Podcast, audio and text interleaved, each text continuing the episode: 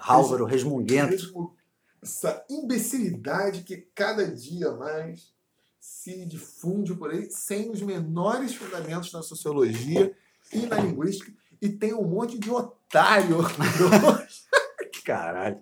que compra essa porra que é mó, mó furada. Mas enfim, tamo aí, né? Como dizem os americanos, a cada segundo nasce um otário.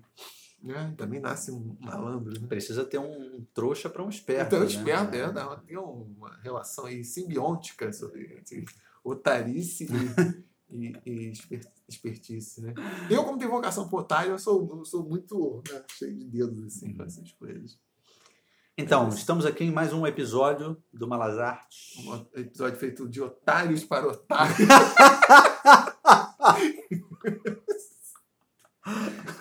Trouxas para todos, mas conscientes e que querem sair dessa condição asquerosa de. Eu, sei, eu, sempre, eu sempre. Eu sempre vejo como trouxa, né? Tipo.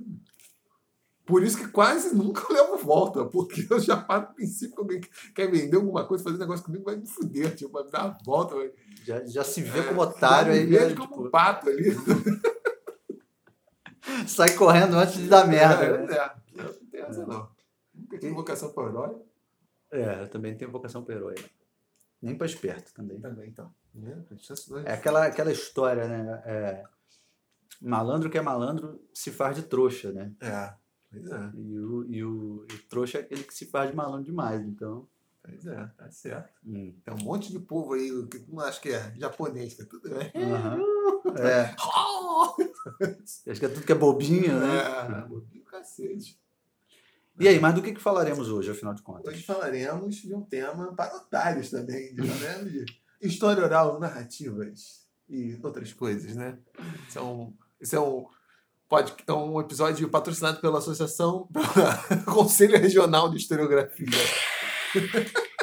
Alô, é pe- pela Ampur. pelo ANPU, né? e o Conselho Regional, né? Eles tentaram caçar o meu brevet há um tempo atrás aí. O seu brevet? É, eles estão numa gestão agora neopositivista delusiana, jiu-jiteira, Ah, E eu fiz algumas considerações aí sobre pirataria, que eles não gostaram. Pirataria mesmo no Caribe, né? Acharam que estava muito. Me perguntaram sobre quem era o Capitão Kidd histórico, enfim. Aí acharam que o tipo de escrita não atendia os parâmetros do Conselho Regional de Historiografia. E meu brevet, meu brevet quase foi caçado, mas felizmente. É, brevet foi casado. É. Você está impedido de alçar seus voos agora. Seus historiográfico. voos historiográficos. historiográfico, mas felizmente isso já foi resolvido, né? Já paguei a caixinha lá, então o conselho libertou, né? Já pagou a, a, É, a- Como é que fala? Propina.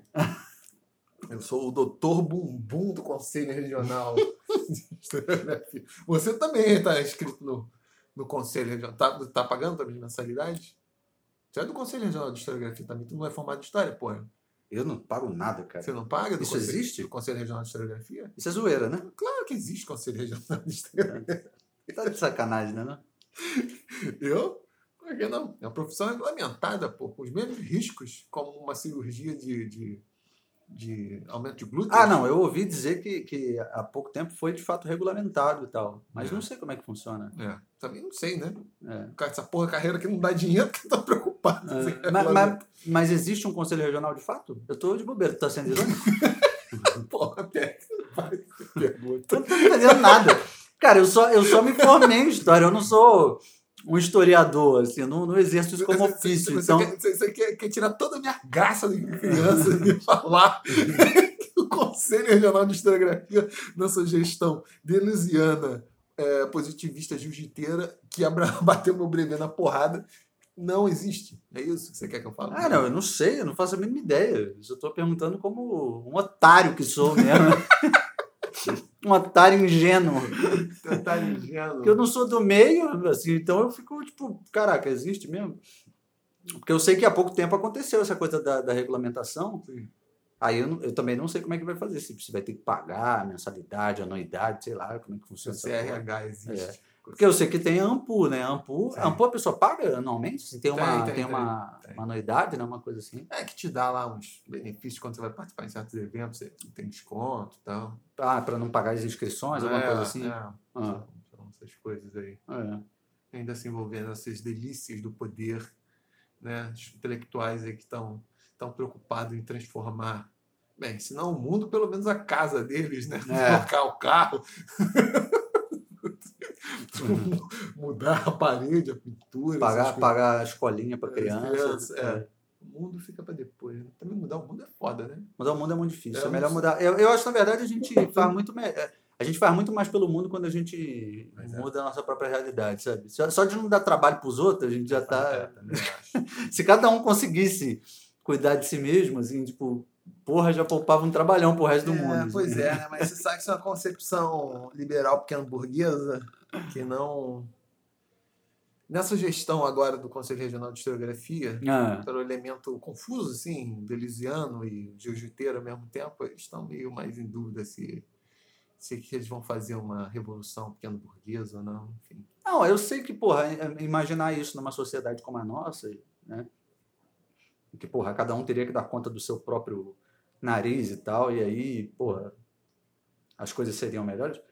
Num, num- num- numa sociedade como a que a gente tem aqui, em que, porra, a maior parte da população necessita mesmo do Estado, né? É mais difícil, né, imaginar isso.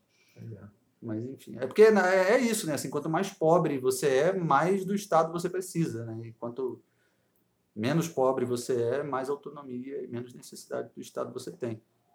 É, Então, é, o Brasil, o Brasil de forma geral é um país muito mal desenvolvido economicamente, né? Então, é, é- é- seria assim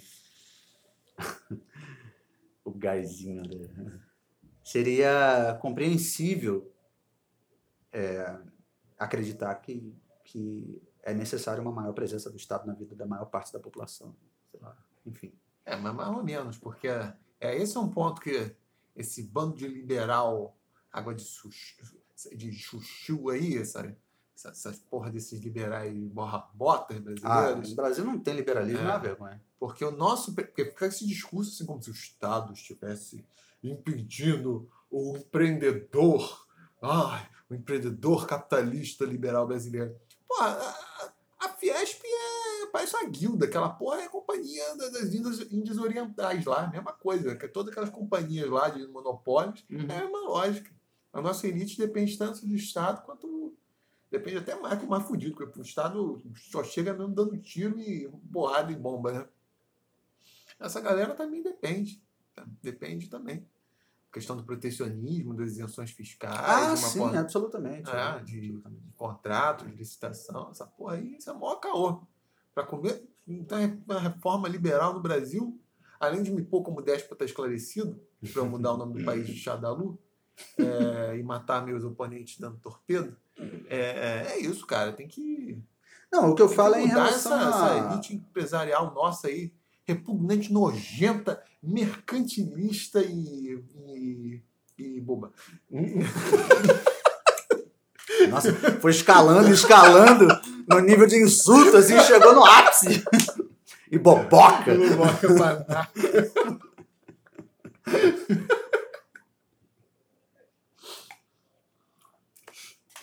Ai, ai. Bom, mas então falaremos sobre a história oral, depois dessa nossa É. digressão. História oral, uma nova Defina, defina, Álvaro. uma prática. História oral pra, pra- para os, os ouvintes que não são do, do ramo da história. A história oral é aquela que usa as partes orais para a gratificação erótica dos acadêmicos.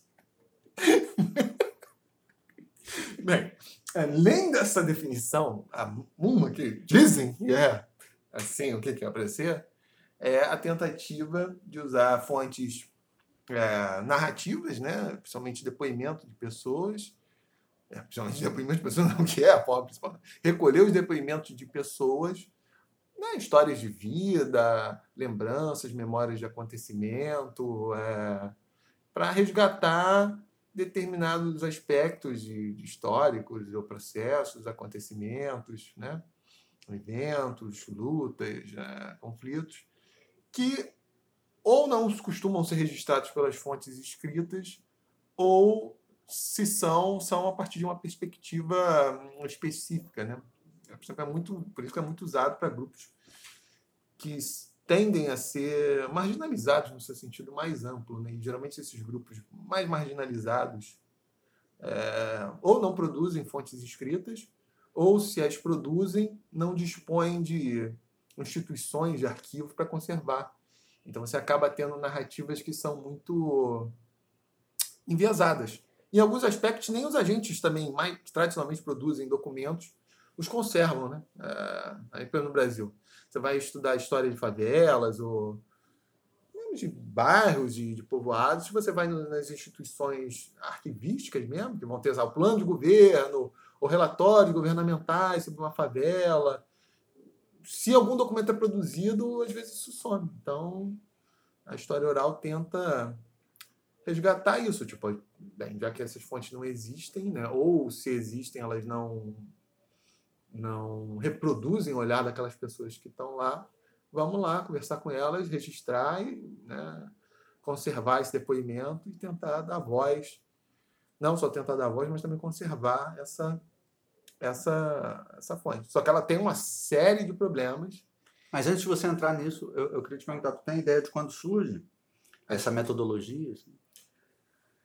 Cara, a metodologia da história oral ela já está, de certa medida, associada já aos estudos dos folcloristas no, no século XIX, né? E também era empregada também nos questionários dos sociólogos. Mas, não, 19, mas é, não existia enquanto campo, né, assim, da história. É, quando, como campo é uma coisa muito mais dada a partir dos anos 60, 70 e, sobretudo, uma explosão no, nos anos 80, né? Porque ela, bem ou mal, ela desde que existe uma ciência social, antropologia, sociologia já empregavam essas, né? Uhum. É, é, essas, essas, essas fontes, né? Os antropólogos tentavam reconstituir, às vezes, aspectos do passado histórico de determinadas comunidades aí, né, povos indígenas, uhum. a partir dos relatos, das Sim. memórias, né? Essas próprias sociedades não produziam fontes, então, cara, tentava... Só que a perspectiva de um... Ou um sociólogo ia, por exemplo, numa fábrica e e entrevistava é, os operários.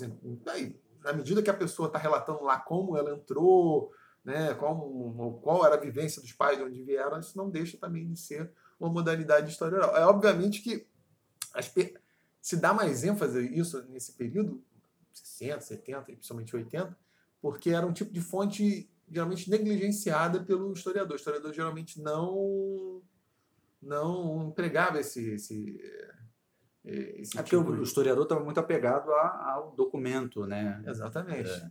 Sobretudo, tudo pode ser documento, mapa, sim, documento, sim. É, uhum. vestígio arqueológico é documento, né? fotografia é documento, né? partitura, música é documento, sim. né?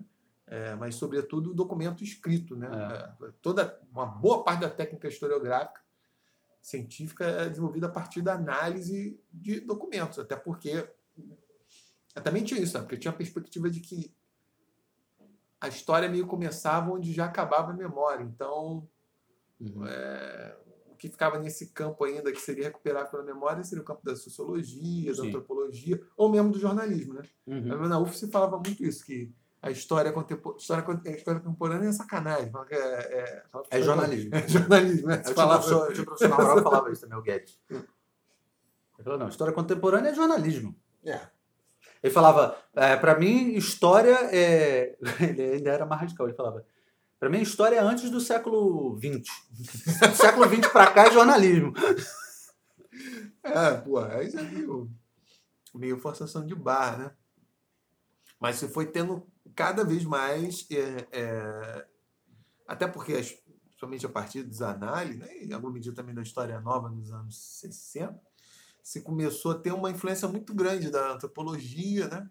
E para determinados contextos começou a se valorizar isso, a possibilidade de você resgatar a memória e o, enfim, processos históricos a partir da. Em certa medida tem uma relação com aquela, aquela ideia também de você partir do micro para o macro, né? Assim, ah, você sim, analisar um, a coisa da microhistória que não é exatamente isso, mas essa, essa perspectiva, né? Você vai do, do pequeno ali, do indivíduo, ou de um grupo né, uhum. menor e vai ampliando a perspectiva, né? É assim.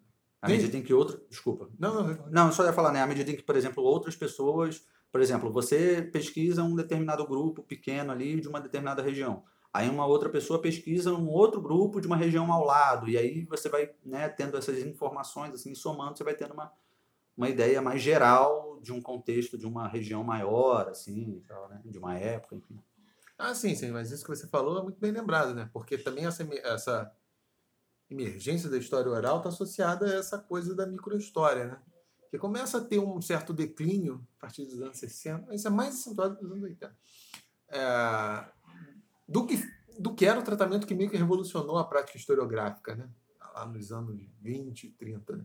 Essa coisa, tipo, a história não lida mais com eventos isolados, uhum. né? Que naquela historiografia tradicional era a história das batalhas, as uhum. memórias do general, né?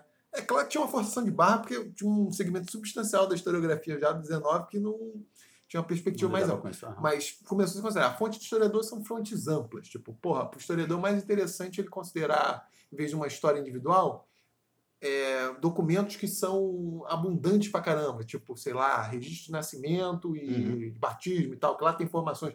Quantos, sei lá, quantos filhos tem um dado casal, hum. enfim, essas outras relações. de óbito também. É, né? de, são é, fenômenos de massa, né? É. Você começa, você tem um entendimento da sociedade a partir de uma visão de massa. Aí, ali você consegue montar essas teses estatísticas de, porra, na dado período teve uma queda na natalidade, nos óbitos, uhum. uma coisa tão geral que transcende essas histórias individuais, né? É, até, e até porque esse era o ponto, né? Tipo, porra, o fulano, o João da Silva, que casou com a Maria Celestina, teve cinco filhos, ele não fala que muito.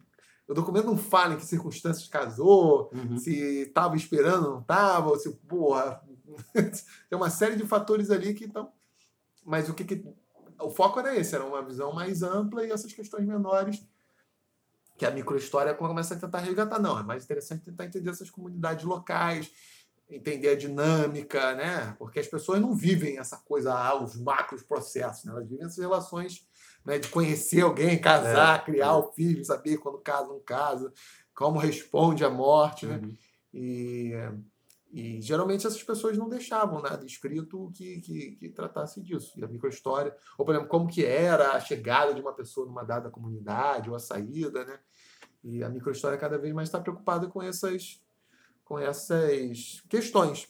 Que, por um lado, também não deixa de ser um reflexo do desbunde do, do marxismo como, como uma teoria capaz de explicar a sociedade como um todo. Porque já como não tem mais um modelo que explica a sociedade consistentemente a partir, sei lá, de categorias como classe, então cada vez mais o papel do indivíduo é valorizado por essa historiografia, né? Ah, isso também deixa, vai deixando cada vez mais evidente uma coisa interessante, né? Esse, esse lance da microhistória, que, que são as, as, essa coisa das rupturas e das continuidades, né? Porque às vezes você tem determinados marcos históricos ali que fala de uma determinada época em que alguma coisa deixou de acontecer, ou então teve uma virada, né? Na, na num período histórico, e aí você vai ver lá uma determinada comunidade que está preservando uma série de, de de aspectos de um, de um período anterior, assim, então, tipo, é como, porque, né, às vezes parece que, porra, o mundo inteiro virou uma chave, né, Sim. mas aí quando você vai estudar pequenas comunidades, elas preservam essas coisas, assim, ficam ali preservando durante muito tempo, né. É. Aquele meme que a, a amiga minha te mandou, já até falei contigo, uhum. o cara no Instagram, ela cheio disso, falando dessa crise da pandemia, fala assim, os nossos... avó, nossos bisavós enfrentaram a Primeira Guerra Mundial, os nossos avós a Segunda Guerra Mundial, os nossos pais viveram sob o medo da hecatombe nuclear da Guerra Fria, e nós, nós vamos, hum, vamos tratar isso como uma coisa menor. Aí chegou o cara lá e respondeu nesse post instagramático, falou, o meu bisavô era pescador no interior do Pará. O meu avô também. A minha mãe nem sabia que é Guerra Fria. Tua família é muito doida. é, aí um monte de processos assim que, porra, no nível individual, as pessoas, a maior parte das pessoas, das pessoas comuns, passa batido, né, cara? Porra nenhuma. Claro que tem que entender isso. Tipo, provavelmente tem um. Tudo óbvio teve influência, é. né? Porra, uhum. na vida dessas pessoas. Mas é um fenômeno que está sendo vivenciado ali Exato. com clareza, né? Exato, é. É. elas não têm essa percepção né, de é. que aquilo está acontecendo. Porra, cara, é, Esse é mais. Minha mãe, pô, minha mãe. Tudo bem que minha mãe, ela nasceu em 63, né? Então, ela não pegou ali o período mais barra pesada da ditadura ali, né? Ela era criança. Mas a memória que ela tem da ditadura, assim, enquanto moradora de Copacabana e uhum. tal, e aqui no centro as coisas estavam mais presentes, né? É... Porra, a memória dela era uma memória de, de segurança. De ver o, o exército na rua, os soldados na rua, ela na cabeça dela era uma coisa boa, assim, ela, não, isso era legal, porque, porra, era, a gente se sentia seguro. Porque ela não, ela não, não, não viveu, assim, de fato, essa parada, né? Não entendeu o que estava rolando. Então, tem essas porra, né? E provavelmente a mãe dela também não, sacou? Apesar de ser mais velha, já ter consciência, assim, e tal, provavelmente a mãe dela também não, não tava nem aí pra essa porra que tava rolando, assim. É, esse é um, esse é um ponto bem interessante. Eu também, como revolucionário mirim, falava essa coisa com meus pais. Ah, vocês não protestaram contra a ditadura? minha, minha mãe é professora de história, hein? E ambos também, falar que são de esquerda e tal, velho. Tem posturas mais, em alguns aspectos, mas. Assim, cara, cara, cara que não. Que, que, que tipo, que, quem somos nós como agente de história, minha mãe? Tipo, essa coisa assim. Uhum. Eu, cara, depois eu penso, cara, meu pai era feirante e lavrador. Que é, lutar contra a ditadura com o quê? Tacando repolho, né? As pessoas, cara. A bomba de repolho, a né? bomba de agrião. Nem repolho, plantava agrião, mais agrião, né? Agrião nem. O repolho ainda machuca, né? O agrião você deixa o cheiro, assim.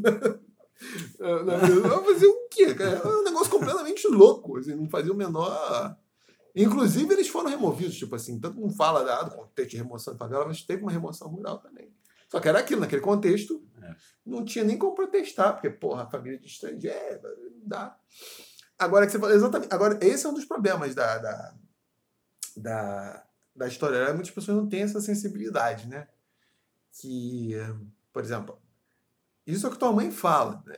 Mas, e pelo jeito que ela fala, porque é uma narrativa meio divergente, mas dependendo do contexto, quem estiver falando com ela, e do que estiver sendo esperado dela, e às vezes, até porque ela mudou a opinião, uhum. a narrativa dela sobre qual foi a vivência vai, vai, vai ser, ser, diferente. Vai ser diferente. É. E então, às vezes, vai estar resgatando muito menos qual era a vivência dela e a experiência tipo de uma moradora, sei lá, da Copacabana, babá, que não estava envolvida no movimento político, assim, tinha do contexto jovem, do contexto da ditadura, é, do que que ela hoje, né? Ela está com 50 anos, por aí, né? Então, Minha mãe está com 58. É, assim, né? uma mulher de 58 tem da ditadura. De lá para lá pode ter mudado, não, né? Pela forma como, como está descrevendo, provavelmente tem algum nível de, de, de, de, de conformidade. Mas pode não, pode ser não, porque eventualmente no, ela tem uma mudança de percepção política, que é uma coisa muito negativa, então tem de desenfatizar uma certa é. apatia política, que, é, por exemplo, eu como cientista social entendo, porque esse é, esse é o comportamento normal, sim, em, diverso, em amplo espectro da, da, é. da né? Da, da, da, da, população. Grandíssima maioria da maioria população. Da população é. Mas ela pode se sentir, por exemplo, se tiver algum contexto de uma entrevista formal, uhum. ainda mais que se espere isso, ela pode dar uma narrativa hum, muito mais é, contestadora, porque. É, porque se alinha à, à expectativa que se cria de quem está perguntando, né? É, é ou mesmo a própria pergunta já pode induzir a uma determinada resposta, né? E, mas, assim, o lance da, da, da história oral é é, é, esse elemento da subjetividade né, que precisa ser levado muito em consideração, assim, porque é, to, não, não, se pode tomar aquilo como verdade. Né? Legal é você fazer cruzamento das informações. É, e, o, e o historiador ou qualquer outro cientista social que, que use isso como método precisa ser honesto, né, bicho? Na, na, na coleta dos seus dados, assim, né? E, e, porque a gente sabe que existe uma que tem que é uma sacanagem assim né que existe gente que só pega parte do, do a parte que lhe interessa né a parte que lhe convém para poder é, corroborar com a sua hipótese né? E aí precisa ver uma honestidade de, né, de, de cruzar essas informações e, e, trabalhar mesmo com essa diferença de, de, de narrativas, né, diferença de discurso. Porque tem uma. Pô, você, você deve viver muito isso, assim, né? De, é... Por exemplo, você tem. Tá, a Prisciliana está pesquisando. Eu não vivo nada, minha vida é um marasmo. Não, ela está pesquisando sobre a criação do, do curso é, de cinema, não, é de produção audiovisual na, no Adolfo Bloch, né, que, é, que, é, que faz parte da, da FAETEC e tal, escola técnica, não sei o quê, e disse que esse foi o primeiro curso de produção audiovisual da América Latina. É, porque a, a TV Manchete faliu, não sei o quê, e aí aproveitou-se o material da TV Manchete, porque o Darcy Ribeiro tinha um, muito contato, ele tinha um sonho de fazer uma escola de audiovisual, não sei o que, uma escola de cinema, na verdade. E aí, por conta do, do, do da, dos contatos que ele tinha, alinhamento com o governo, né, foi secretário de uma porrada de coisas, não sei o uhum. quê, ele conseguiu é, fundar ali na escola esse, esse curso. No entanto, ela está usando a história oral como método. E aí, ela percebe, por exemplo, que os professores eles é, trocam informações entre si na tentativa de criar uma, uma narrativa coerente. Enquanto para ela isso não faz diferença. O que ela quer é exatamente ouvir a, a, a, a memória que cada um tem sobre aquilo ali. Né? E aí, às vezes, ela percebe que no meio da entrevista os professores têm umas falas meio do tipo. É, não, mas se bem que eu lembro que o fulano de tal comentou que isso foi assim, assim, assado. Uhum. Ou seja, ela não está falando da memória dela de fato, de como ela vivenciou aquilo, se ela lembra ou se ela não lembra. Uhum. Não, ela está comentando sobre alguém que comentou de algum fato e aí isso rememora ela de um jeito, mas que não necessariamente do jeito que ela é, lembraria, né? E, bom, e aí eu estava falando que você, por exemplo, né, no ITERJ deve passar por isso também, né? Quando você vai entrevistar né, esses, é, essas comunidades e tal. É que eles devem querer ficar reforçando ali determinadas narrativas. O ITERG é a empresa, o Instituto Estadual que fabrica e vende churros.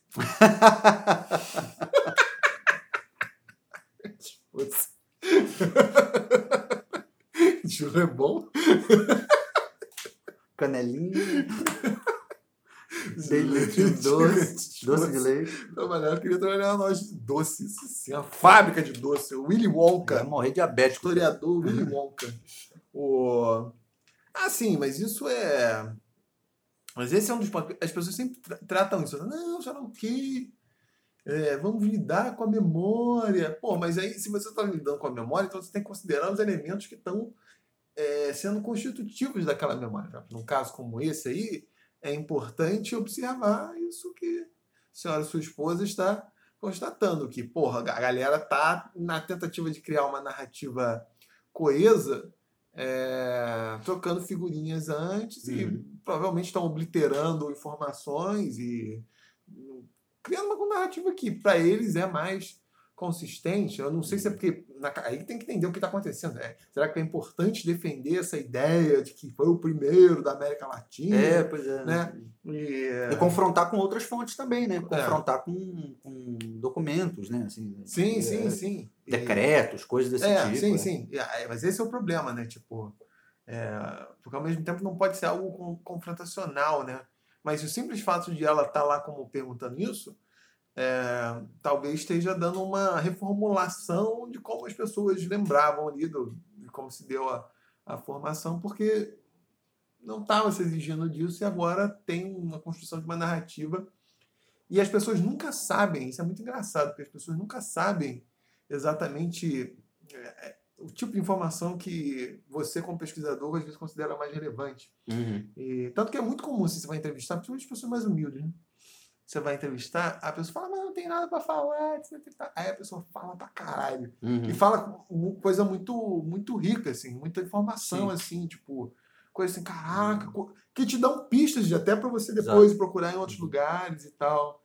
Por que aquela posição, tipo, a minha história não tem nada para falar, etc e tal. E aí ela se libera total e é, vai falando. E vai, né? Mas às vezes é isso, exatamente. Às vezes as informações que você quer são Vai contando coisas do cotidiano mesmo, sem É. sem sem sem estar se protegendo, né, assim, né? É. Contando do dia a dia, do que ela viu, de- da fulana de tal, de não sei quem e tal. Pois é, e, só que quando. Qualquer, é mais no quadro, quando você chega como um agente do Estado.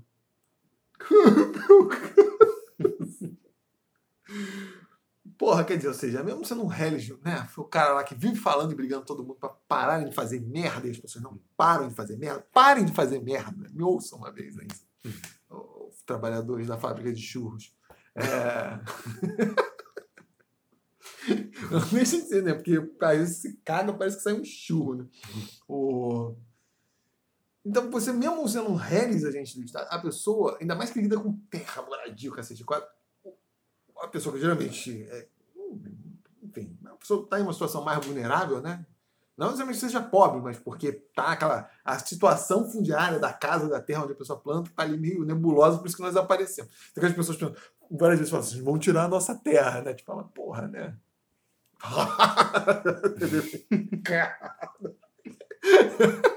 Uma vez eu fui dar- Projeto maquiavélico de arrancar tudo.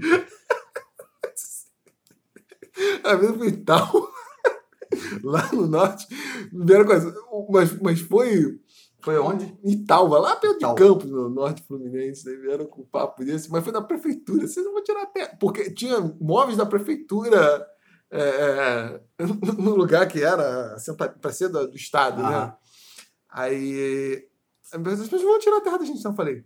Eu falei, infelizmente já contactei a Fábio para fazer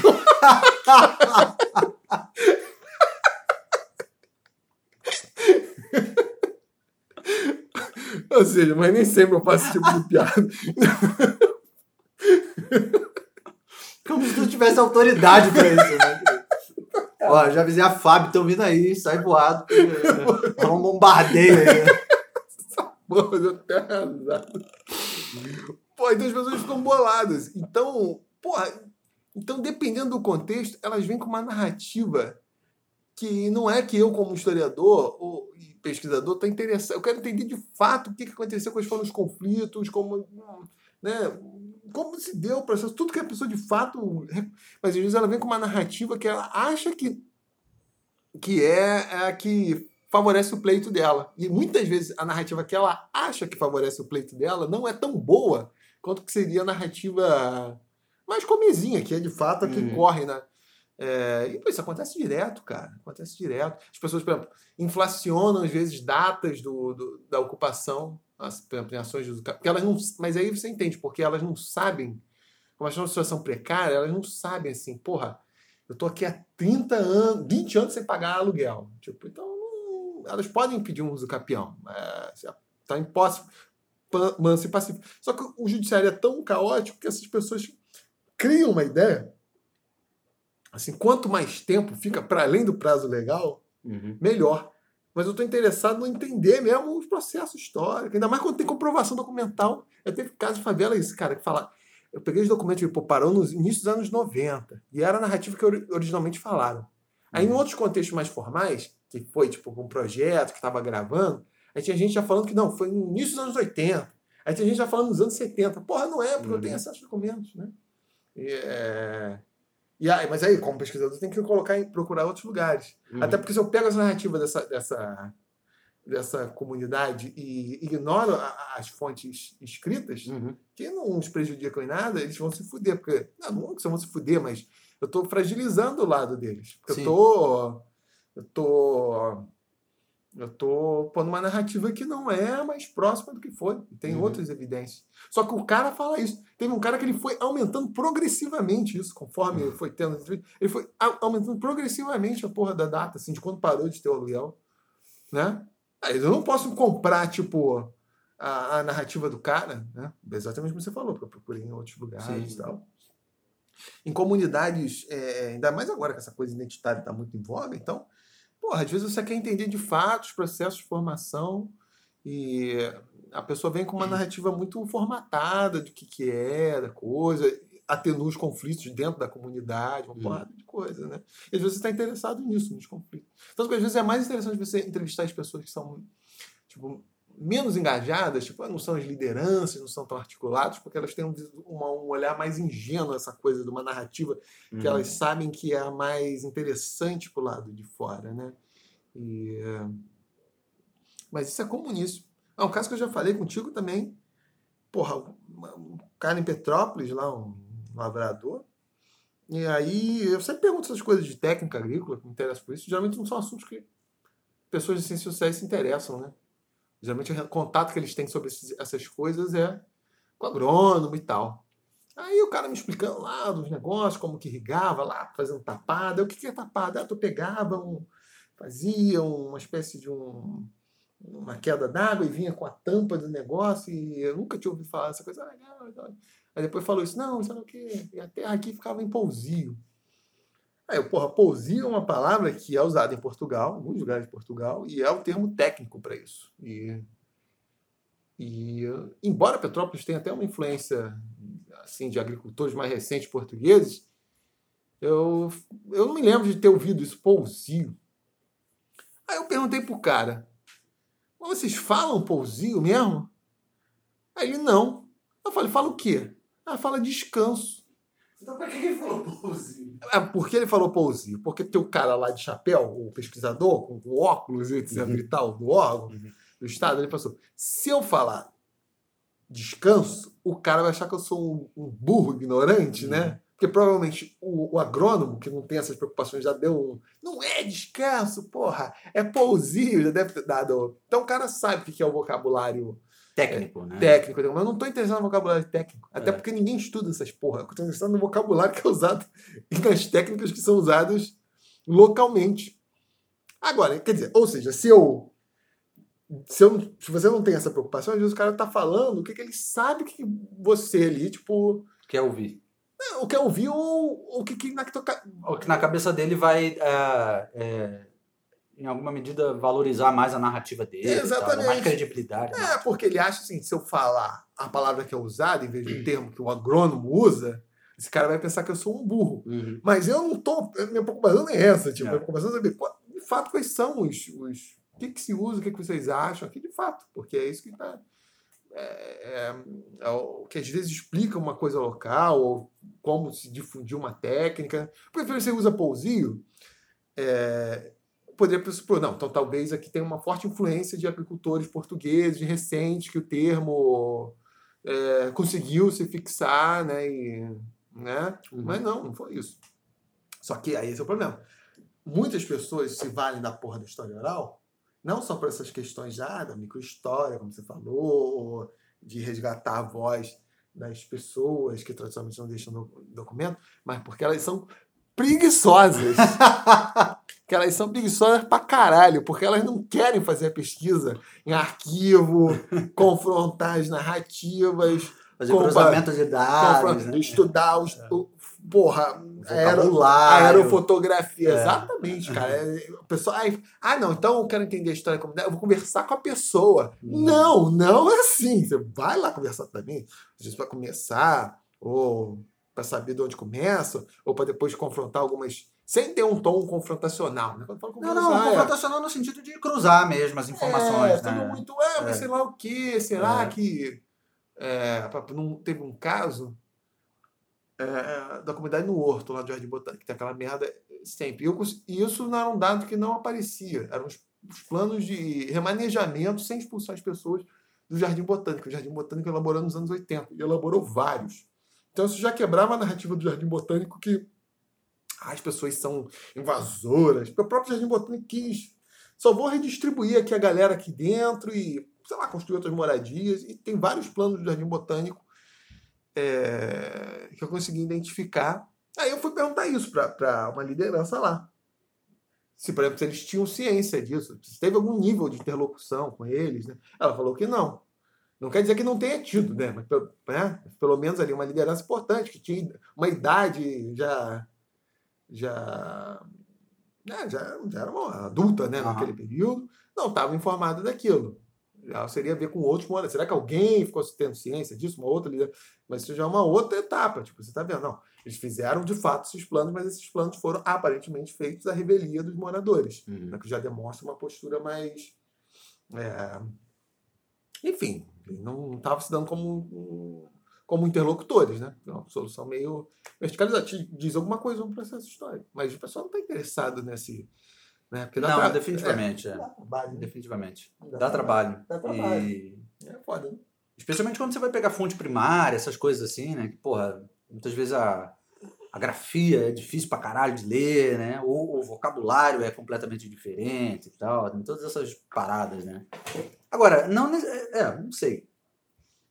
Eu não sei porque normalmente quando se, eh, se fala em história oral, acho que a gente não vai muito longe, né? Nas fontes, né? As fontes vão estar muito... Acho que a grafia, o vocabulário não vai alterar tanto assim, porque... porque você está interessado... Se você está usando história oral, é porque você está pesquisando alguma coisa relativamente recente, né? Você não está indo muito, muito longe, né? Então, acho que não justifica muito, assim, tipo... eh, não recorrer a outros tipos de fonte, né? Já É. que Não, definitivamente não. É claro, tem todos os tem Porque assim, não faz sentido você recorrer a usar, usar a história oral como método se tu quer é, é, isso da ideia de média, sacou? Tipo, Sim. ah, não, vou usar a história oral em complemento aos documentos. Porra, vai tomar no cu, não, não tem lógica, né? Uma coisa que já se perdeu ali há muito tempo. Né? A história oral você vai usar, sei lá, porque você quer ouvir no máximo, não sei, ah, 80 anos atrás, 70 anos atrás. Então você vai conversar com pessoas que estão vivas até, né? é, essa data ali e tal, e aí você pode cruzar com outros tipos de fonte né, do mesmo período ali. Então, o vocabulário não vai ser tão diferente assim, né? Os tipos de tecnologia, de, de, de impressão das fontes, lá, a grafia, né, essas coisas todas, porque é diferente. Você pega uma fonte, porra, de 1700 alguma coisa, 1600 alguma coisa, e você pega uma fonte de 1960, porra, é É, mas- tranquilo, né? É, mas é, é tranquilo, tipo a decodificação, mas é, deco- decodificação nesse nível mais superficial. Mas, como tem muito pesquisador borra-botas aí, é, os caras não se ligam uma porrada de coisa. Isso é muito claro pelo próprio uso, é pouco uso de aerofotografias, cara. Tipo, até para estudo assim, Rio de Janeiro. Nego- A primeira, a primeira aerofotografia do Rio de Janeiro foi feito, levantamento aerofotogramétrico, e tem a carta cadastral, ou seja, a carta dos lotes, né? feito em 1929. E teve sequências em outras épocas, dos anos 50, 60, 70. enfim. Então isso permite, tipo, a partir dessas fotografias, ter um olhar, se você entender como a porra, quais são os limites da fotografia, quais são os limites da representação cartográfica, como os assentamentos foram evoluindo. Para ser uma favela surgiu, quando ela surgiu, não surgiu, quando que ela cresceu. Claro, porque não é um negócio ano a ano, enfim, tem uma lacuna muito grande, mas te permite balizar e e nego não usa isso. Pode falar, nego? Geral? Mano? É... Enfim, a galera não usa. Será cancelado. A galera não usa. Geral não usa isso. Maluco não usa isso. Maluco não pode falar, Não não. pode. É, não neurotipo usa isso.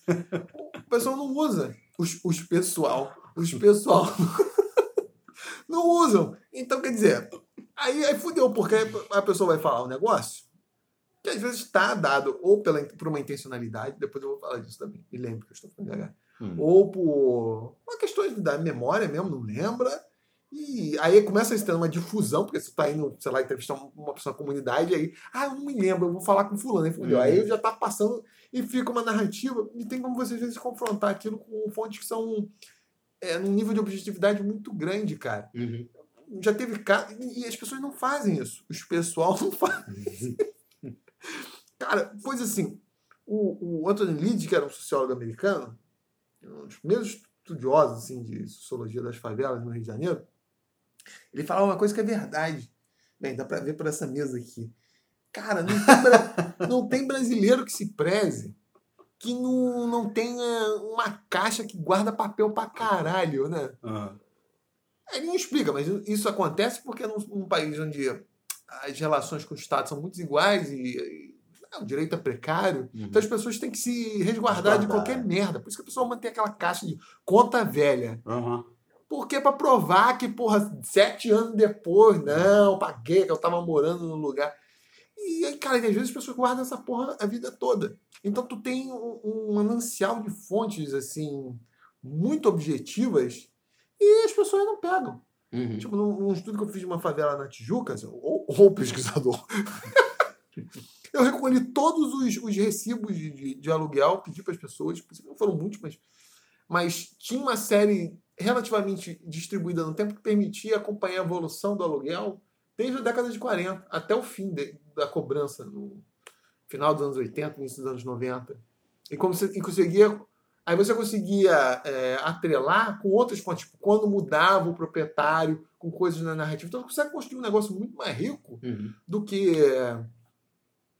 do que é, do que simplesmente o que as pessoas estão falando. Aí deve, também dependendo quando você introduz essas informações, dá merda. Por exemplo, eu aí não façam isso, hein? Não, não façam isso.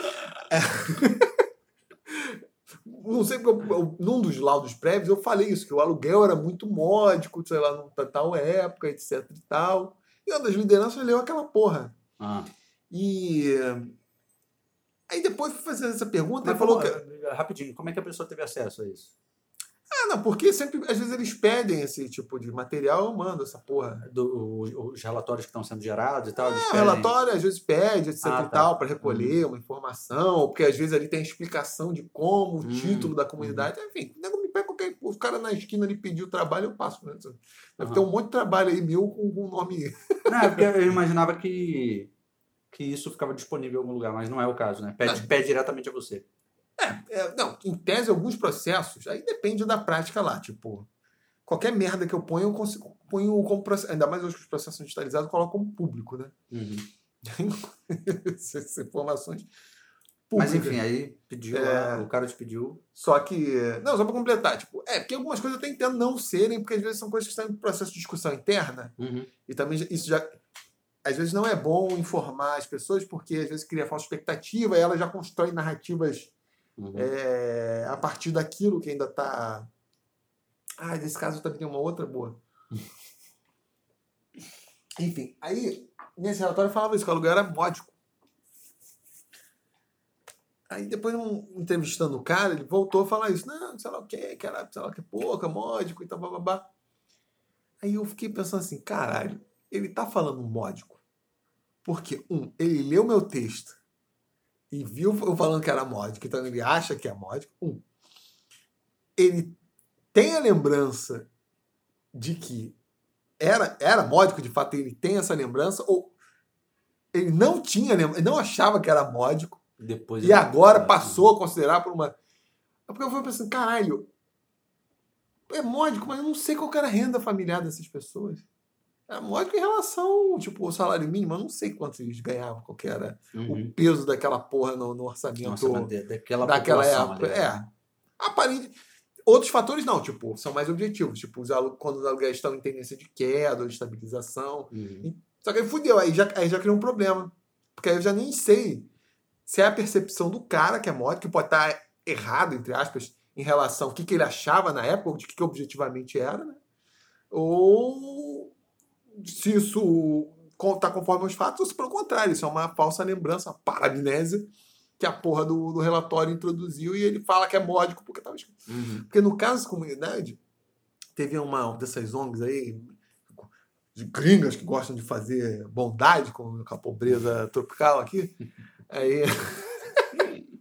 Enfim, a gente está ajudando, ajudaram também, foram, importantes para a visibilidade dos caras. Encontraram que a porra da comunidade tinha sido um quilombo no século XIX, numa favela aqui da Tijuca.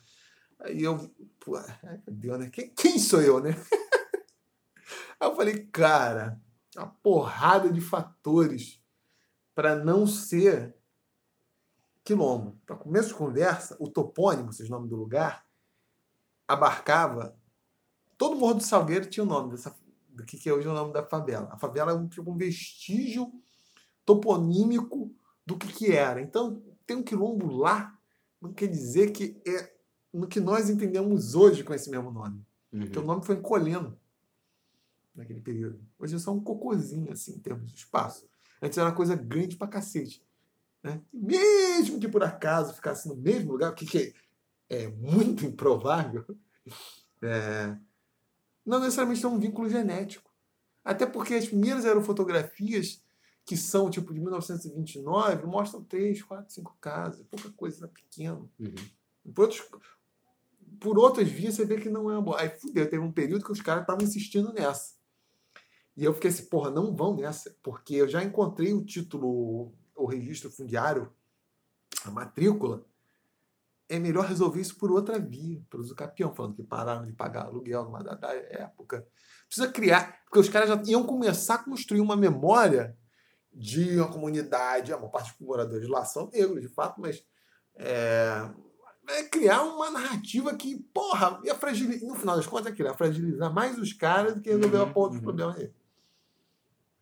Aí tem o filho da puta aqui. Tem que fazer. Porque na hora de falar, todo mundo. Bonito pra cacete, cara. A narrativa é bom. Agora quer mostrar a porra lá do documento que ajuda alguma merda, ninguém mostra, né? Tá, tá, não. Aí não sei, provavelmente não foi por minha causa, né? óbvio, né? A relação, mas sacaram que não era melhor. Aí, mas fudeu, porque dependendo do contexto, ou dependendo das lideranças, eu embarcar nessa, construir esse um discurso, sei lá, e eu começar a enfatizar coisas de que Uhum, uhum. tipo, narrativas. É... Não falo que isso, é inconsci... que isso é consciente, mas acaba é, Sim, é. enfatizando exa- exageradamente, porque é isso que é, tipo, o pessoal quer ouvir isso, qualquer coisa, qualquer coisa se transformar num, num sei lá, alguma coisa que tinha um vínculo com Não, o que eles acham que tem, é tem a tal da memória é, criada, Sim. né? Então, as pessoas realmente é, passam a acreditar em determinadas coisas que elas não viveram, mas que é, foram construídas por uma, por uma, uma memória coletiva mesmo, né? Em que um vai contando para o outro ali, não sei o quê, e aí, de repente, você até conta como você tivesse vivido aquilo ali, mas não necessariamente, né? Isso é um, é um fenômeno que ocorre, né? Sim. Mas você, você ia falar alguma coisa que você mencionou assim, pediu para eu te lembrar, que é, você falou alguma coisa a respeito, de- a respeito de intencionalidade. Ah, sim, sim, É. claro. É o seguinte, precisa regra. Ó, você é regional de historiografia. Uhum. Foda da história oral é o seguinte, que as pessoas não, não se atentam para isso. Tem uma coisa, a regra de ouro, uma das regras de ouro da história é o seguinte: quanto mais intencional uma fonte, ou seja, quanto mais ela tem a intenção de produzir um discurso, ou de anunciar alguma coisa, menos confiável ela é. Isso como regra geral. Mas ao mesmo tempo ela é mais rica. Ou seja, o cara escreve uma autobiografia, ele tá com uma intenção de fazer uma. passar a vida em revista, né? A pessoa escreve uma autobiografia, é isso. Ela quer falar o que foi a vida dela, quais foram os sucessos, às vezes quais foram os fracassos. Mas é, é uma intenção muito deliberada, né? Então, porra, por mais que seja rico, que a pessoa pode falar de várias coisas ali, contar a infância, como foi que ela sentia, né? É, para além do, dessa questão do, de se de fato que o cara lembra, e como falava o Nelson Rodrigues, a memória é uma grande vigarista, né? Se for a memória do Keith Richards, então aí fudeu, né? Exatamente. né? né? Porra, tem tipo, o cara tá namorando um discurso, então com certeza ele tá omitindo coisas ali. Tem um processo de sele- seleção muito deliberado, ele tá enfatizando outras, tá tendo algumas. Enfim. É, dificilmente, quando a gente conta da, da nossa própria vida, né? Ou dos nossos próprios feitos, a gente vai contar das. das dos, é, Não que a gente não vá contar, mas assim, a gente vai enfatizar e dar destaque a- aos nossos louros, né? Assim, de vitória, e não a- as coisas ruins, né? Não é à toa, as redes sociais estão aí para nos mostrar isso, né? Afinal de contas, todo mundo vive uma vida maravilhosa no Instagram, né? Pois é. Mas a vida real não necessariamente é assim, né? Então, É. se você escreve uma autobiografia, é como as fotos que você publica no Instagram, né? São aquelas que tem o melhor ângulo, melhor luz e tal. é, são aquelas em que você tá nos lugares mais bacanas, é, se divertindo, não sei o quê. Ninguém coloca as merdas, né? Não, e mesmo quando você tem uma intenção mesmo de, sei lá, revelar certos podres, tipo, é aquilo, tá numa operação de, de, de filtragem. Ou você, Exato. pelo contrário, vai enfatizar demais que, porra, não sei, as pessoas É. têm Isso. os mais diversos motivos. E, pelo contrário, quanto menos intencional uma. uma é bom esse exemplo que você deu do, do- do Instagram, vai fazer uma boa coisa. Quanto menos intencional uma fonte, é, mais confiável ela é, mas ao mesmo tempo ela diz. Objetivamente ela diz menos. Né? Lá, quando os índios lá faziam aquelas sambaquis. O que que é o sambaqui? Sambaqui era um lixão do, indígena aqui, né? De algum dos indígenas do litoral. Pegavam lá as conchas, iam tacando, se acumulando. Mas diz, beleza, que é tipo, esses crustáceos, essas porras eram importantes lá em algum aspecto da vida dos caras, mas não disse, porra. Claro, o arqueólogo consegue ver com mais finura, enfim, mas não diz, por exemplo, se era, sei lá, recolhido numa dada época porque estava associado ao tipo de um festival, Uhum. ou se era um tipo de comida, se de fato era comido, era comido, sei lá, só para um grupo etário, ou só pelas mulheres, ou só pelos homens, ou só Uhum. pelos idosos, não, Não te dá muita não informação. dá né? muita informação. É. Tipo, já é um monte de lixo, sabe que é, que é usar como é a forma que vai ter, tipo, ah, uma arquitetura de um palácio, de uma casa, sei lá, numa dada sociedade, ela não te diz objetivamente, assim, onde que as pessoas passavam mais, mais parte do tempo. Aí tu vai ter vestígios do fogo, tu sabe que ali cozinhava alguma coisa, mas aqui também era um espaço de civilização, tipo, começa a ficar um, um monte de... Você tem indícios ali, mas eles não dizem muita coisa, que é diferente do cara construir uma narrativa do que, que é, como vou falar como que é viver numa casa, que também pode ser tudo caosento, porque o cara pode estar Pois é, idealizando então. É. onde que o É, cara... aí é mais suspeitável, né? É, sim, é mais rico, mas o cara também É, pode... pois é. Se, por, se por um lado a, a, a que é menos intencional, ela te oferece menos dados, né? Objetivos, assim, você não, não consegue tirar todas as informações que você gostaria de tirar, né? Por outro lado, a que é intencional, ela é exatamente mais suspeitável, né? Assim, porque o cara pode estar enfatizando determinadas coisas que Pois é, porque quer mostrar o, o que é bacana, assim, e tal. pois é. E como você disse, assim, mesmo que seja mostrando alguma coisa ruim, aquilo ali já é filtrado, né? Sim. Ele já está mostrando, tipo, é, é, a partir de uma determinada análise ou de um, de um aspecto subjetivo, de um juízo de valor, né? Uma coisa assim, né? Pois é, para o Instagram.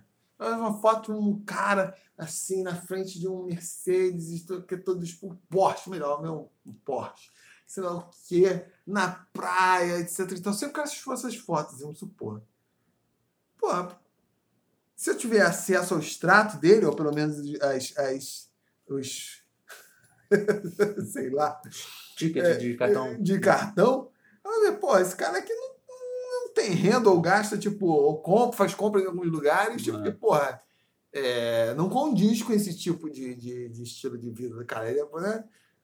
Ou, porra, vou ter, sei lá, acesso ó, tipo, ao endereço do sujeito, ver, não, cara, só o fulano que trabalha naquele lugar e tira as fotos pra tirar onda, tipo. É, essas seriam as fontes não intencionais. É, né? são não intencionais. É. Quando eu compro alguma coisa e sai ah, o cartãozinho ali, né, ou, ou vem no extrato, enfim, essas. Não, ele pode ter o Porsche, mas ele pode ser um cara que não tem um padrão de renda para ter um Porsche, assim. Então, Ah, assim, sim, pode. ele paga, caralho, aquele Porsche não sei quantas mil vezes, né? Sim. Então, aí você vai observar, vai conseguir observar isso, tipo, porra, o cara tem o Porsche, mas puta que pariu, ele não, é- ele não é o público consumidor de um Porsche, Sim. assim, sacou? Porque ele consome, ele tem o Porsche, mas ele não consome outras coisas que quem teria um Porsche consumiria, Sim. né? Tipo, Ah. morar em determinado lugar, é, é, frequentar determinados lugares e tal, não sei o que, que normalmente uma coisa está associada à outra, né? Se o cara É. tem um perfil né, para ter um carro super caro, consequentemente ele vai morar num lugar melhor, vai é, é, frequentar lugares mais caros, não sei o que, vestir né, determinadas é, grifes, assim, sei lá, viajar para determinados lugares, né? trabalhar como um executivo, alguma coisa assim.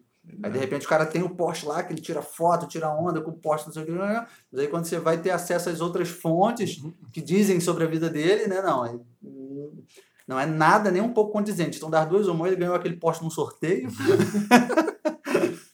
Ou ele ganhou de presente, sei lá, e, e todo o dinheiro que ele tem ele usa para bancar o Porsche, né? É.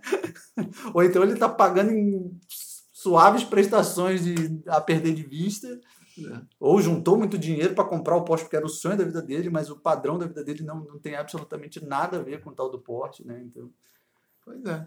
É, tipo, mas esse é o problema, porque as pessoas. Isso é uma coisa assim, meio básica, pesquisa histórica, nesse desbunde que ficou a história oral, as pessoas não têm essa preocupação de cruzar com essas outras fontes que são.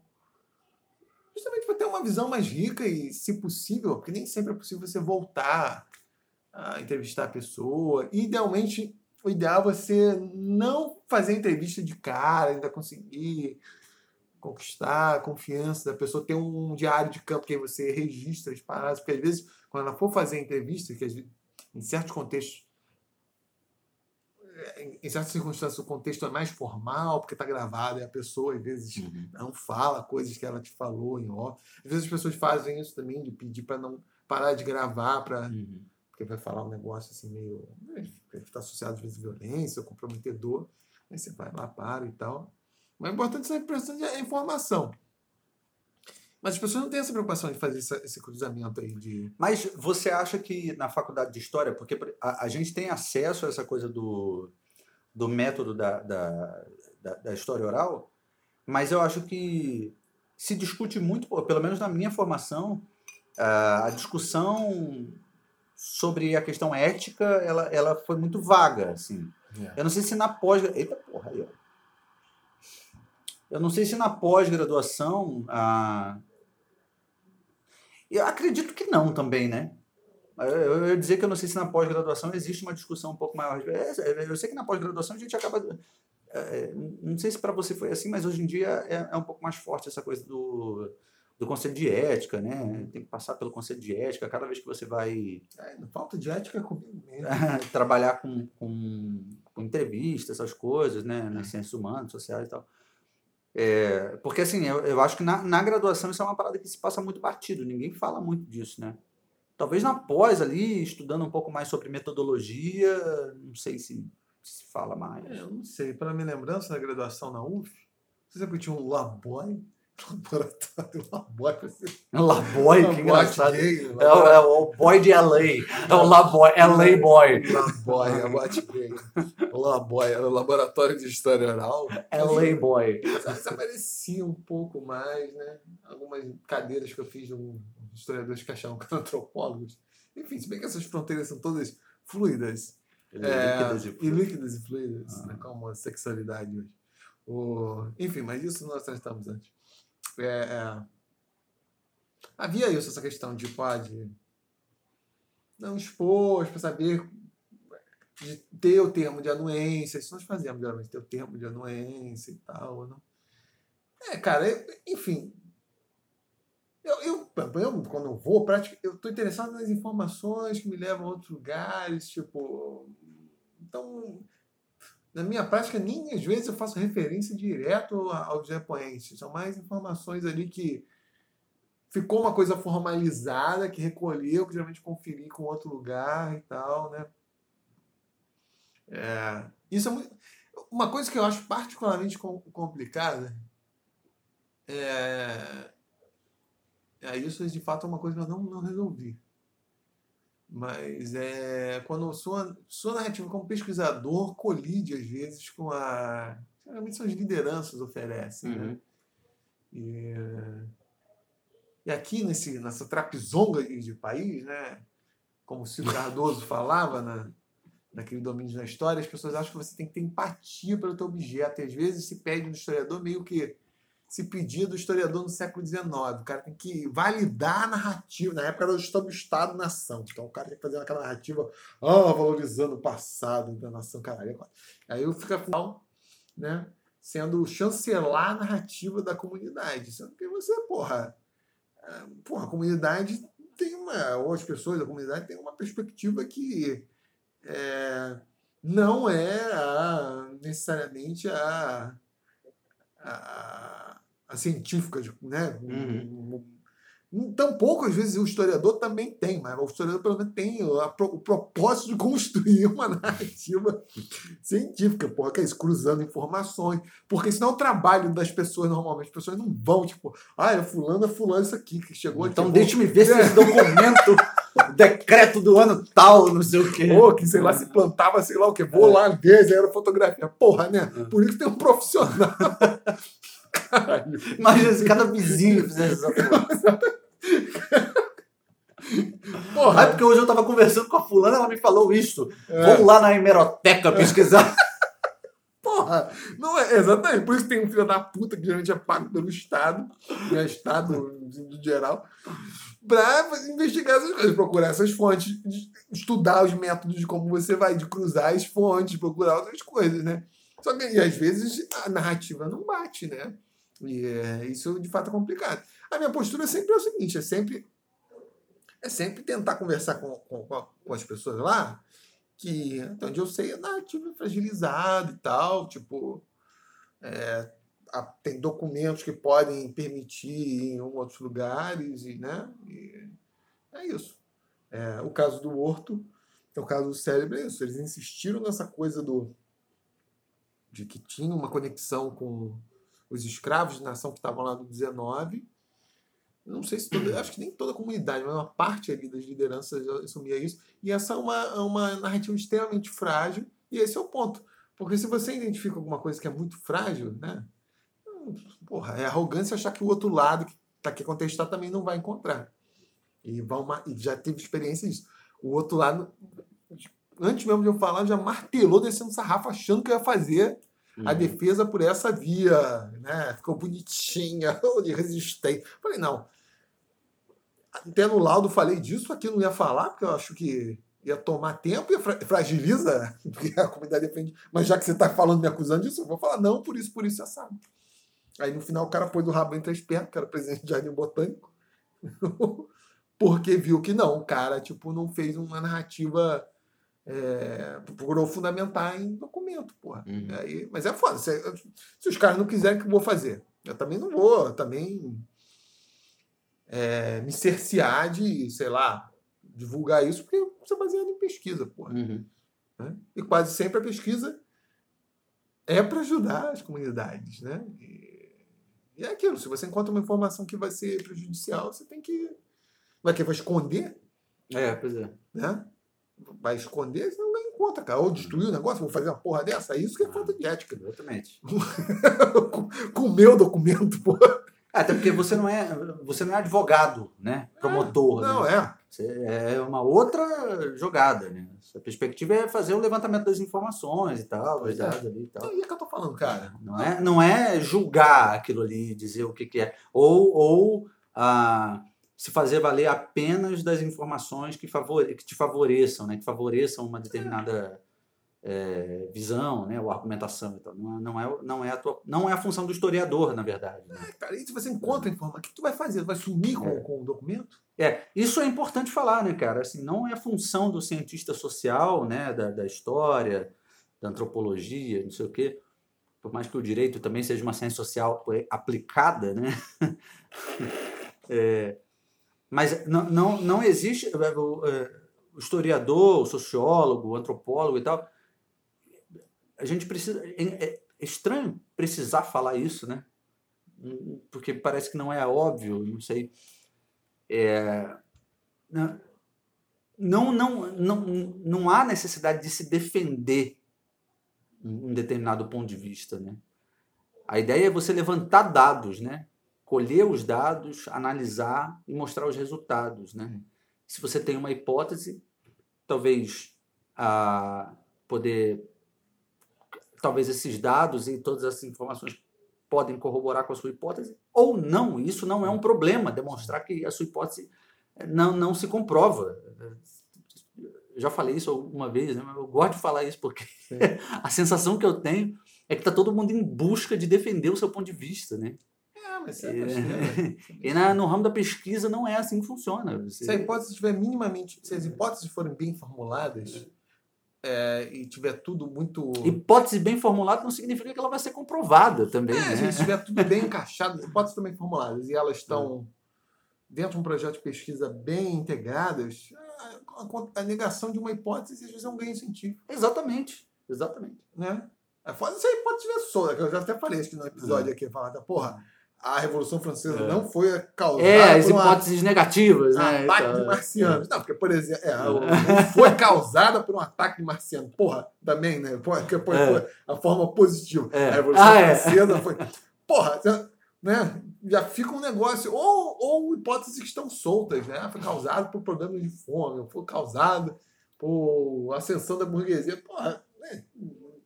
É um negócio muito genérico, tem que estar mais Uhum. amarradinho para ser uma coisa falada. Até para você falar um não, né? Uhum. Mas jogar fora uma hipótese bem construída tem, tem seu valor. Nem que seja para alguém mais na frente porra, precisa. Isso aqui não deu conta dessa explicação. Não. Aqui tem que ser outra. Exatamente. É. É. Porque aí já, já é, uma, é uma coisa que você descarta, né? É. Também quando, por exemplo, o cara fez um trabalho e aí identificou, não conseguiu ah, comprovar a hipótese dele. Opa, essa aqui então já está descartada. Ou não, tipo, É. o cara de fato fala, não, isso aqui é tão razoável, o cara não comprovou, Vou tentar mais uma vez por outra via, talvez. tem uma zica É, metodológica. é, encontrou um, É. um- um buraquinho ali e tal. Vou... o cara não considerou certas coisas. Enfim, pode É. fazer isso? Porque pode ser isso também. Não. Tem alguma alguma furada aí, enfim, mas isso cumpre só seu papel. Agora, acho que eu fico bolado é o seguinte, porque nesses cinco anos, cinco anos da minha vida, só que eu já tava careca. Ah, não tava não, né? eu estou lá na fábrica de churros. Cara, só uma vez, uma única vez, ficou um caso assim em que ia dar colisão entre a narrativa da. Nem era da comunidade, era de uma liderança. E o que, que eu estava conseguindo. Todos os outros casos, a- o, o direito permanência, comunidade, etc. e tal, eram legítimos, assim, por outros viés, que não necessariamente eram as formas de argumentação da comunidade. Mas nenhum deles eu falei, tipo. Tipo, não, tipo, não tem. Dia eu falei assim, porra, esses caras estão. Isso aqui. porra, é um caô, não dá pra. Tá um negócio. Não, tipo, não, não, só uma vez. Só uma vez. Os outros. E ainda assim insisti com o cara, quando eu fiz levantamento, falei, cara, tô precisando daquilo ali. Pra comparar com as fontes lá de, Hum. de, de, de levantamento, de Pode te dar uma moral. É, tipo, tô precisando, sem passar essa certidão de nascimento pra eu cruzar o negócio lá e falar que você descende daqueles lá. O cara não dava. E tinha outros indícios que não seriam, né? Aí, mas que não foi pra frente, enfim. É, mas todos os outros casos, mesmo quando falava assim, isso tinha outros caminhos, né? Mas é foda, né? É isso. Acham que você tem que. Mas isso cada vez mais se exige do, do cientista social e eu acho que isso vai dar merda. Já deu merda, na verdade. Essa porra, achar que a função do cientista social é, é ser quase pô, coach ou animador de festa infantil identitário. Não, não é essa porra, maluco. Não é, não é. Você não tem que ter empatia por esse objeto. Você faz uma pesquisa, a pesquisa bem feita, fundamenta o horizonte de lutas para a comunidade que você está ali, com qual você está trabalhando. E é isso, cara. Porque tem campos específicos. porra. Isso, O isso médico vai falar.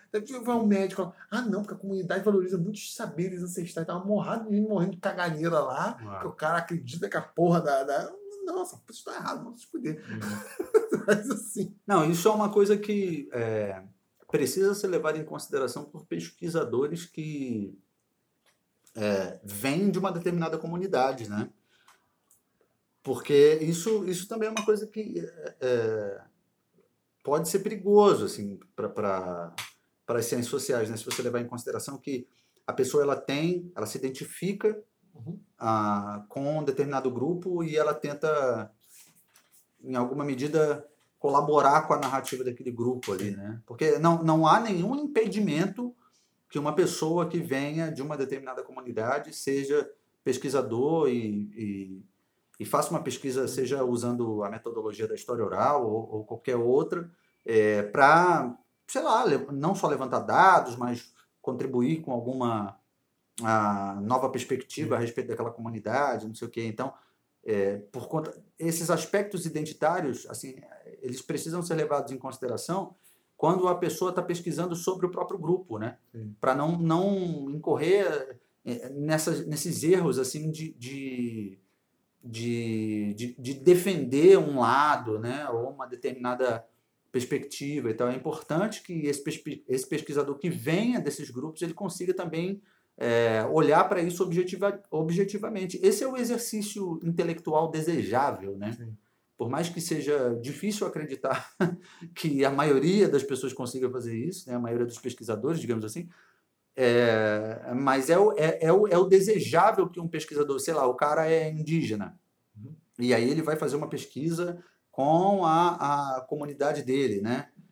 E e aí ele pode se deparar com pontos de vista é, contrastantes, né? Dentro da própria comunidade, com o ponto de vista que ele tem a respeito de determinado aspecto.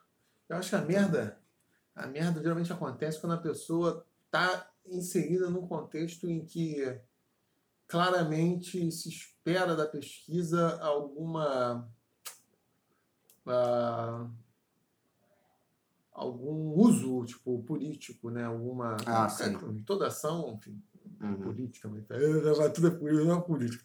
né? É, muito claro.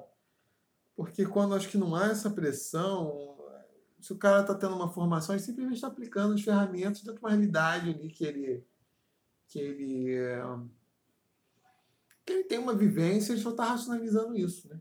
Eu- um dos melhores estudos, melhores não, enfim, mas um estudo muito bom assim, que eu vi sobre uma comunidade rural lá de Petrópolis, na qual inclusive trabalhei, era de um cara, um sociólogo, morreu inclusive, afogado. Só morre afogado quem sabe nadar. Que era da, que era da, que era da comunidade. É bizarro, o cara morreu novo. Esquisito pra caralho. Engraçado quando eu fui lá, nem, nem mencionaram o cara. Né? Porque era certamente o sujeito assim quem eu queria. Gostaria, assim, de. Era um morador lá, um, um caipira de lá da, da própria região. Só que foi estudar sociologia, ele fez estudos sobre. mas fez com um olhar bem. bem distante. Uhum. Ao mesmo tempo que o cara tem a vivência, entende, eu consegui um pouco numa linguagem. É, é, provavelmente fez melhor do que, pô, por exemplo, eu faria porque o cara estava lá, conhecia, Sim, claro, tinha contato com todo mundo. estabelecer É.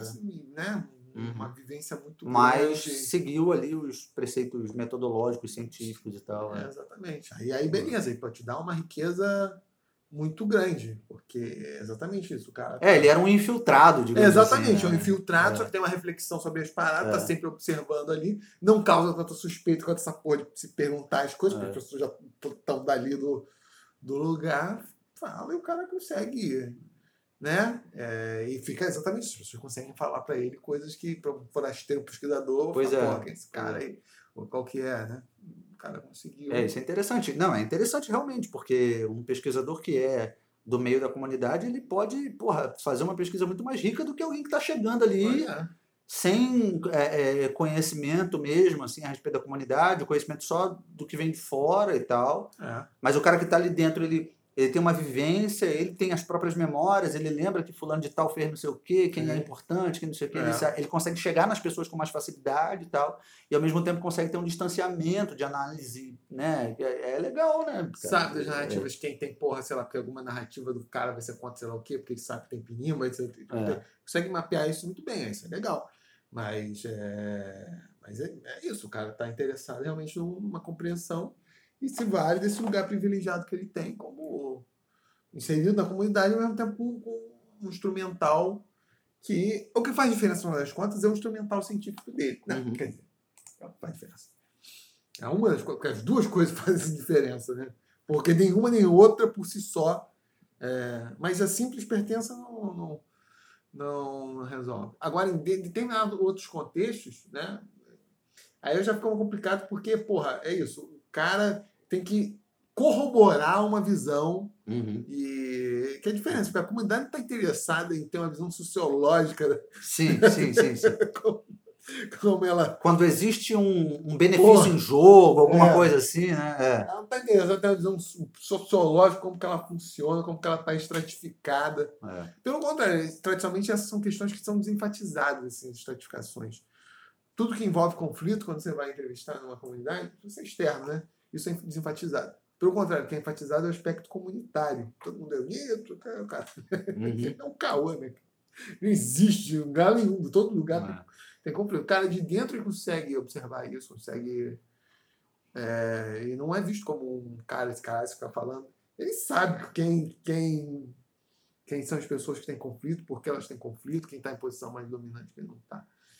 Mas em outros contextos, não. Aí o pesquisador se torna um cara que é, põe em linguagem bonita aquilo que o grupo quer falar. A linguagem sociológica, aquilo Sim, que, sim. que É. né? Como era também, que se pedia no século XIX dos historiadores. Ah, não, tem que provar que existiam os espírito de nação portuguesa já no século XII. Ou XI, não, por que não dizer? Aí tem que falar, não, porque sempre teve. É tipo, umas paradas menor do ponto de vista científico. Mas, pô, pro, pro historiador daquela época, pô, todo mundo tava pedindo, não, tem que mostrar nossa especificidade, nossa história, caralho a quatro. Não só em Portugal, em vários outros lugares. Isso era uma. Essa ideia de uma identidade nacional já formada na Idade Média. Então o cara tinha que estar tá empatizando. A leitura estava. Muitos historiadores do século XIX estão viciados por uma coisa. Por um viés nacionalista. Mas é porque as pessoas pediam. A função da história é essa. Uma das funções é. No final das contas, o que a gente vê é. Quem foi que falou isso, cara? Eu estava ouvindo. Acho que foi o próprio Pondé, né? Ah, que, que não é um historiador, mas que ele falou em alguma entrevista recente que eu, que eu, que eu vi dele, ele falando: é, cada vez mais a gente percebe que a gente nunca aprendeu nada com a história, né? Que a gente fica repetindo as mesmas, as mesmas merdas, né? Então, por exemplo, isso que você acabou de falar, né? Porra, caralho, os historiadores estavam ali remetendo a uma determinada memória que era para corroborar com uma imagem de uma sociedade, não sei o que, não sei o que lá. Afinal das contas, hoje a gente está fazendo a mesma coisa, né? Só que com métodos diferentes, com outros tipos de linguagem e tal, mas fazendo a mesma merda, né? É uma coisa. É. Eu, falo, eu sempre reclamava. Parece que em vez de entender, para ajudar como cientistas sociais a entender a realidade, essas pessoas terem uma ação política mais orientada, elas, né? Até porque eu não tenho prática política nenhuma, nem me interessa essa porra. É a política brasileira, país tão chinfrinque, não. O que é o Brasil na história universal? O... Para orientar essas pessoas, mas elas se orientarem, tipo, um, você pede, tipo, fica uma coisa, canção de ninar identitária, tipo, para valorizar. É animador de torcida, é. é aí isso aí desenfatiza os conflitos internos. Então, a única diferença. Os elementos de, que, que, que fazem as coisas ir para frente. Eu acho que a única diferença é que uh, é, a, é, a, é a dimensão que a gente tem disso, né? Sim. Se antes a, a história era feita né, desse, dessa, essas grandes histórias né, das uhum. nações, não sei o que, não sei o que lá, agora é de grupos menores, mas, uhum. mas é, se reproduz a mesma lógica, né? Exatamente. Uhum. Exatamente. Gino Genovese, acho que eu já falei dele aqui. Você não fala agora de novo. Uhum. historiador americano do, da, do escravismo. E ele escreveu uma biografia do Nat oh, porra, no início dos anos 70. Isso foi uma rota, gente. Abortado escreveu uma biografia do Nat Turner. botar. É. Um, uma biografia do Nat Turner no início dos anos 70. Nat Turner era uma espécie de zumbi dos palmares do século XIX lá nos Estados Unidos. Forçando a barra pra caralho, enfim, mas vocês entenderam o que eu quis dizer. Hum. E foi uma biografia meio. Enfim, que contradizia uma imagem mitificada que o movimento negro lá, que estava bem radical na época, né, com Black Power, cacete A4, Black Panther, porra toda, uhum meio desmitificada. E o pessoal caiu de pau no cara. Aí ele soltou aí, galera. É o seguinte. Aí minha amizade. Aí amizade. Agora sugiro essa cidade, galera. É uma, é uma bacanagem, é uma bacana. Assim, se, se, os grupos que são. Aí super, choque. Aí choque. Na choque é nos 90, pô. Assim. Aí brotos. Ah, como se aí a amizade fosse muito recente. É, né? Não, a amizade é mais velha que o choque. É, então. Aí, galera é o seguinte: se vocês ficar, se, se os grupos que são subordinados e oprimidos construírem é, narrativas é, idealizadas e realistas do que foi o passado de lutas e de conflitos e de conciliações. Não, é, irrealistas. Irrealistas. Irrealistas, ah. irrealistas, fantasistas, né? Fantasias, assim, ah, que é para fazer sentir bem.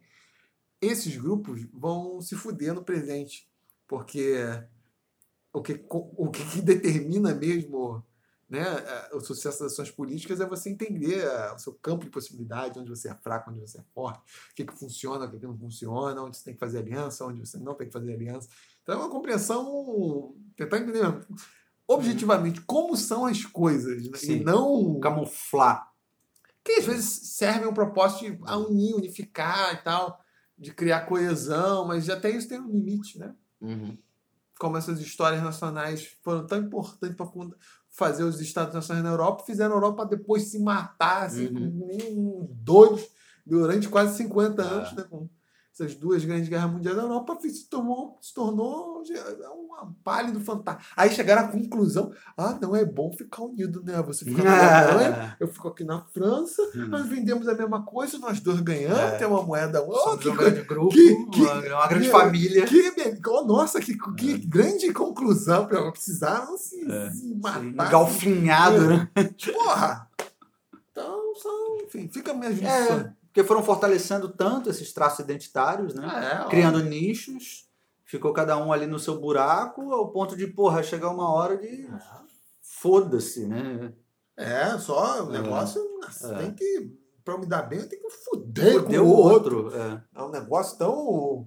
é. Eu não tenho nada a ver com aquele cara ali, tipo. Mas é- existe uma discussão a respeito disso com relação a, a, a, essas, a essas questões é, identitárias atuais, né? Porque criam-se nichos e no final das contas esses grupos eles não conversam e então não existem interseções entre eles ou seja não existe um diálogo não existe nada a- ao mesmo tempo que você vai fortalecendo esse sentimento de é, não é individualismo é como se fosse um, indivi- individualismo entre os grupos digamos assim né? um, um, é uma ident- Tribalismo. um tribalismo, é, exatamente. Então, isso vai fortalecendo esse sentimento ah, e aí vai gerando essa coisa, né? Dessa, dessa guerra meio política, eh, de narrativas e tal, que ainda não chegou no, no- no- Vou, vou na dimensão física, né? vou, Mas, vou- vou ca- vou cantar a letra aqui. Vão se fuder.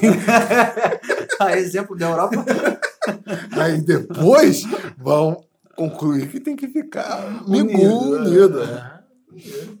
mas enfim, vamos ver no que que dá. Vamos ver no que dá. É. Mas é isso aí. Que é uma ilusão achar que Hum. você está alterando a estrutura de dominação do capitalismo mundial, Capitalismo selvagem. con- constrangendo pessoas usando linguagens de neutro de gênero e outras coisas, né?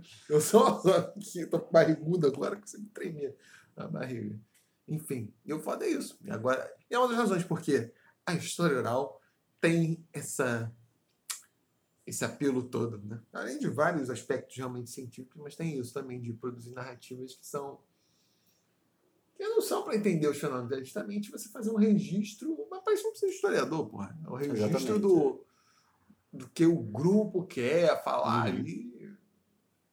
Mas quem está quem tá de fora tentando juntar aquilo tudo, montar uma narrativa cientificamente coesa, indo a outras fontes, Uhum. cruzando, buscando modelos, né? Às vezes contradizendo a narrativa que é dominante com a comunidade, né? Que pode ter os usos dela, mas porra, a, a principal tarefa é, vamos falar que eu sou weberiano, né? Enfim, Uhum.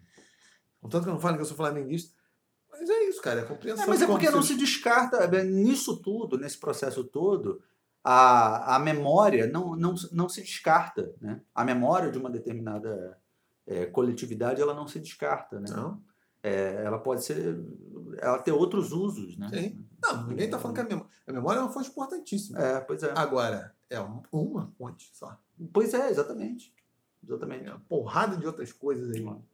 E a memória ela vai colaborar para definir ah, ah, traços de identidade entre esses grupos ali, e definir uma série de outras coisas e, e criar é, laços de, de cooperação, Uhum. coisas nesse sentido, assim.